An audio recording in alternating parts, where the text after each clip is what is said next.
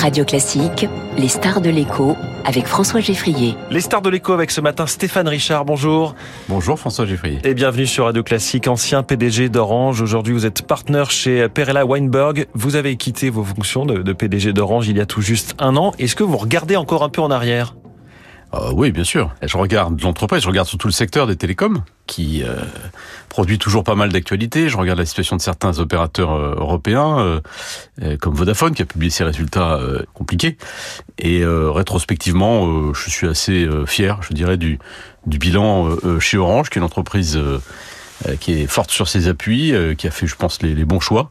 Et voilà, et donc je n'ai pas de, de, nostalgie ou de regret, c'est une nouvelle vie. Mais quand même, quand on passe de, de grands patrons d'actifs euh, du CAC 40 à banquier d'affaires, c'est une forme de prise de recul. Pas de regret sur euh, sur cette période peut-être un peu plus trépidante ou plus exposée, on va dire? Vous savez, c'était une expérience euh, fabuleuse d'être le patron d'Orange extrêmement euh, riche, intense, euh, dans laquelle j'ai donné le meilleur de moi-même. Maintenant, je fais un métier complètement différent, dans une euh, structure beaucoup plus petite, mais le métier lui-même, d'ailleurs, n'est pas le même. Et j'essaie de me consacrer à cette nouvelle vie qui ne manque pas de charme. Je savais bien qu'après 12 ans passés chez Orange, il fallait que j'écrive une nouvelle page. Euh, c'est le cas. Orange se recentre sur son métier de base et au passage se sépare d'une partie de votre héritage en tant que patron d'Orange. Est-ce que vous, ça vous affecte? Est-ce que vous avez un sentiment de gâchis? On pense à deux, on va dire, pieds principaux qui étaient les contenus avec OCS. Vous avez euh, manœuvré hein, le, cinéma, les séries. Et puis euh, Orange Bank qui était là vraiment votre bébé. Bah, la première chose qu'il faut dire, c'est que euh, ce que vous appelez ce recentrage, c'est en fait microscopique par rapport à, ce qu'est Orange. Puisque si vous voulez, si vous additionnez les deux sujets que vous venez d'évoquer, vous arrivez au maximum à 200 millions d'euros sur 43 milliards de chiffre d'affaires.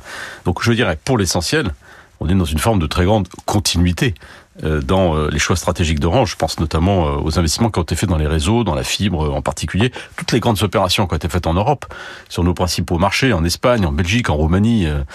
Voilà. Donc nous sommes dans une grande continuité, grande, grande différence avec Vodafone par exemple. Hein, J'en parlais tout à l'heure. Après, il y a effectivement ces deux sujets. Les contenus, j'en ai hérité moi-même. J'ai arrêté le foot. On nous a demandé si on était euh, à nouveau candidat pour acquérir des droits euh, de diffusion du foot. Euh, j'ai là pour le coup préféré arrêter cette aventure qui nous a coûté très cher et j'ai fermé cette chaîne. Euh, il restait. ont tenté d'ailleurs l'aventure SFR, qui eux aussi ont fini par arrêter quelques années après. Exactement. Et, et avec l'expérience, le, je dirais, je fais partie de ceux qui euh, pensent vraiment que le, les opérateurs télécoms ne sont absolument pas euh, fait et ne doivent pas aller investir massivement dans les contenus. Tout ce qui a été fait dans le passé, d'ailleurs, s'est traduit par des, des, échecs retentissants. Euh, donc le, fameux mariage des contenus et des contenants, les tuyaux, donc euh, on, on, peut revenir jusqu'à Jean-Marie Messier dans les années 2000, ça ne marche toujours pas 20 ans après, c'est sûr. Pas. Bah, je, je vois pas une seule expérience au monde qui a montré que ça marche. Euh, l'échec le plus retentissant, ça a été celui d'AT&T avec Time Warner, qui a voulu faire cette acquisition et qui a perdu euh, plusieurs dizaines de milliards de dollars. Donc, mmh. euh, donc je ne suis pas, moi, j'ai jamais été en fait un adepte des investissements dans les contenus. Mmh. On avait un objet qui était Orange Cinéma Série. Je vais pas refaire ici l'histoire. Je l'ai complètement remodelé à l'époque. C'est devenu OCS. On a enlevé le nom d'Orange on a élargi la distribution de ce produit. Euh, on est passé de 300 000 à 3 millions quasiment d'abonnés. Donc, je suis assez content de ce qu'on a fait sur, euh, sur OCS. La banque, c'est une toute autre histoire. Ouais. Ça, c'était vraiment votre création. Vous y avez cru. Aujourd'hui, elle fonctionne, mais n'a pas atteint ses objectifs en termes de, rentabilité. On sait qu'elle est en vente. On sait aussi que c'est compliqué de, trouver un, repreneur. Notamment, les grandes banques françaises ont, ont décliné. Est-ce qu'il aurait fallu continuer d'y croire en interne? Je ne sais pas. Euh, moi, d'abord, je suis respectueux des gouvernances qui se succèdent et donc euh, que mes successeurs euh, aient porté un regard euh, un peu différent sur ce sur ce projet et veuillent l'arrêter. J'ai rien à dire. Je trouve ça tout à fait légitime. je ne peux pas critiquer ça en soi. moi, je voudrais peut-être juste rappeler pourquoi est-ce qu'on a fait ça.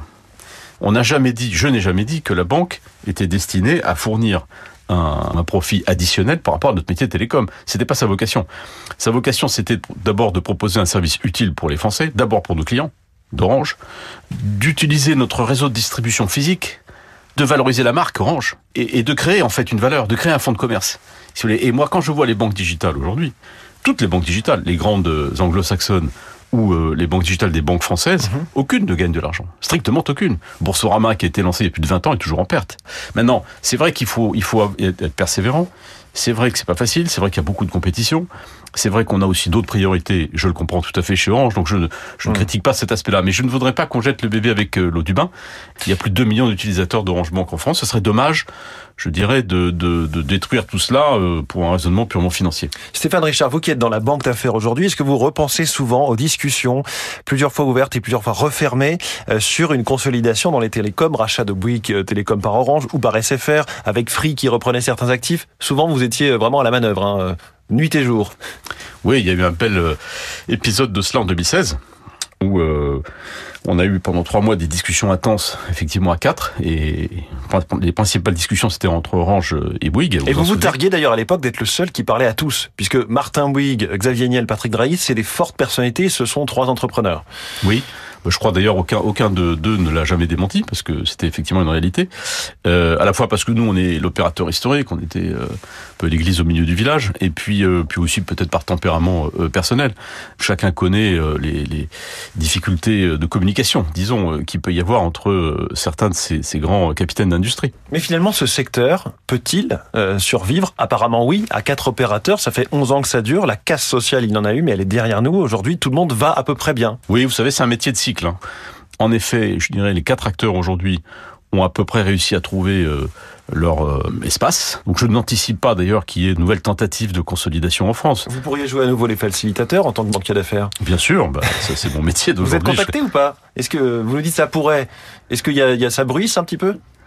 Non, pas vraiment, mais euh, il rentre dans mon activité actuelle de voir tous ces, ces, ces acteurs régulièrement, de sonder les, les, Donc Les reins et les quand cœurs. même. Ouais.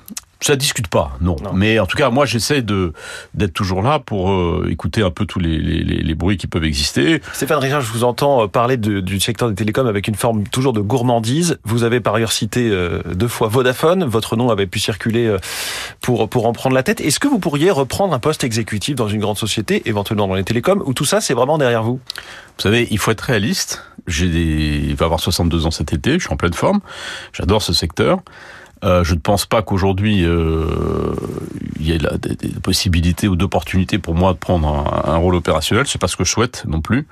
Et, et non, je pense qu'aujourd'hui euh, le temps des grandes missions opérationnelles est, est- est passé. Un mot sur l'affaire de l'arbitrage, puisque votre condamnation euh, avait conduit à votre départ d'Orange après 12 ans à la tête du groupe. On sent que ça reste et que ça restera une blessure. D'ailleurs, le pourvoi en cassation sera examiné dans quelques jours, le 1er juin. Potentiellement, euh, la fenêtre de tir pour euh, laver définitivement votre honneur? Vous savez, moi, je ne lâcherai jamais dans cette affaire. D'abord, ça fait dix ans, hein. ça fait dix ans exactement, quasiment jour pour jour, que cette affaire a commencé. Ça, dit aussi quelque chose sur le temps, euh, le temps de la justice. Je ne lâcherai jamais cette affaire parce que j'estime n'avoir euh, aucune responsabilité, euh, en tout cas certainement pas pénale dans ce dans ce dossier. Chacun sait que c'est pas moi qui ai décidé de faire un arbitrage. Chacun sait que je n'y ai pris aucun intérêt personnel, loin s'en faut. J'ai essayé de faire du mieux possible euh, mon métier de directeur de cabinet, qui est pas pas facile. Christine Lagarde Mmh. J'ai été j'ai été relaxé euh, en première instance. J'ai été condamné dans des conditions que j'estime incompréhensibles et injustifiées en appel. J'ai fait un pourvoi en cassation. La Cour de cassation l'examinera dans, quelques jours. Avoir euh, eu cette condamnation euh, en appel, je dirais c'est une forme de tâche que je ne veux pas garder euh, sur moi. Stéphane Richard, parlons justement de ce métier dont vous dites qu'il ne manque pas de charme, euh, banquier d'affaires chez euh, Perella Weinberg. Le marché des fusions-acquisitions suit des cycles qu'on peut rapprocher a priori de l'économie générale. Qu'en est-il aujourd'hui avec ce ralentissement de l'économie lié aux, contraintes monétaires des, des banques centrales? Est-ce que Oui. c'est très calme? Je dirais pas ça. C'est- incontestablement le volume des transactions a, baissé déjà l'année dernière et va continuer à baisser cette année. L'activité des banques conseils, euh, notamment des grosses, est en réduction assez forte. Vous, avez vu d'ailleurs que quasiment toutes annoncent des plans de réduction d'effectifs assez massifs. Euh, donc on voit bien qu'il y a une contraction en volume du, marché. C'est lié, je dirais, à la fois euh, aux restrictions dans l'accès à la dette, notamment à la dette de marché, hein, qui, est, qui est beaucoup plus difficile à avoir. C'est aussi lié euh, aux problèmes qu'il y a eu sur le système financier aux États-Unis ou en Europe euh, plus récemment. C'est lié aussi au fait qu'il y a un ajustement des valeurs, parce que les, je dirais les deux années ou l'année, spécialement post-Covid, euh, a vu un, emballement des, des valorisations. Euh, là, on est aujourd'hui sur une forme d'atterrissage, qui est toujours une période un peu délicate parce que les vendeurs euh, se disent c'est pas le moment de vendre et les acheteurs se disent c'est pas le moment d'acheter. Il faut attendre que les valeurs euh, s'ajustent. Mmh. Donc, on est un peu là. Maintenant, dire que le marché est inactif, non. Nous, on est, je crois pouvoir dire chez Perella, très très occupé, très actif. On a une petite structure en France, hein. mais euh, voilà, donc on est on est assez euh, occupé. Oui, il y a beaucoup de dossiers. Il y a euh, tout ce qui tourne autour des, des portefeuilles, la rotation des portefeuilles des grands fonds de private equity, euh, qui a été un peu ralenti, mais qui recommence euh, ça, ça, je dirais son rythme normal là. et puis il y a l'économie se transforme l'intelligence artificielle arrive. Euh, euh, la transition écologique. La transition écologique s'accélère. Euh, les, les, contraintes, je dirais, de transformation des entreprises, elles, n'ont pas baissé, mm. bien au contraire. Euh, et donc ça, ça, ça amène aussi euh, des réflexions, des idées et des mouvements dans lesquels euh, nous essayons de jouer notre rôle. Et ça joue dans quel sens votre CV d'ancien patron du CAC 40 C'est un plus à condition que ça ne soit pas seulement je dirais, mon, nom ou ma présence, euh, bien évidemment. Oui, c'est un plus. Pourquoi? Parce que d'abord, bon, j'ai une certaine facilité d'accès aux décideurs, disons, que je connais euh, bon, euh, par la force des choses, la, plupart d'entre eux. Deuxièmement, parce qu'avec eux, et, je peux partager une forme de, de vécu commun, les contraintes que ça, ça, représente en termes de gouvernance, en termes d'enjeux politiques, de régulation, sociaux, etc., financiers. Et puis, la dernière chose, c'est que moi, j'ai eu aussi une expérience de euh, managers dans des entreprises qui ont fait des LBO, notamment chez Nexity. Et ça, ça me donne, euh, je le constate aujourd'hui, une sorte de complicité, si vous voulez, avec les équipes de management qui sont elles-mêmes dans des sociétés avec des fonds qui représentent une, grande partie de ces sociétés. Je pense que c'est aussi euh, quelque chose qui est un peu particulier dans ce milieu de la banque d'affaires. Un banquier d'affaires heureux ce matin. Merci beaucoup Stéphane Richard, ancien PDG d'Orange, partenaire chez Perella Weinberg, notre star de l'écho. Très bonne journée à vous.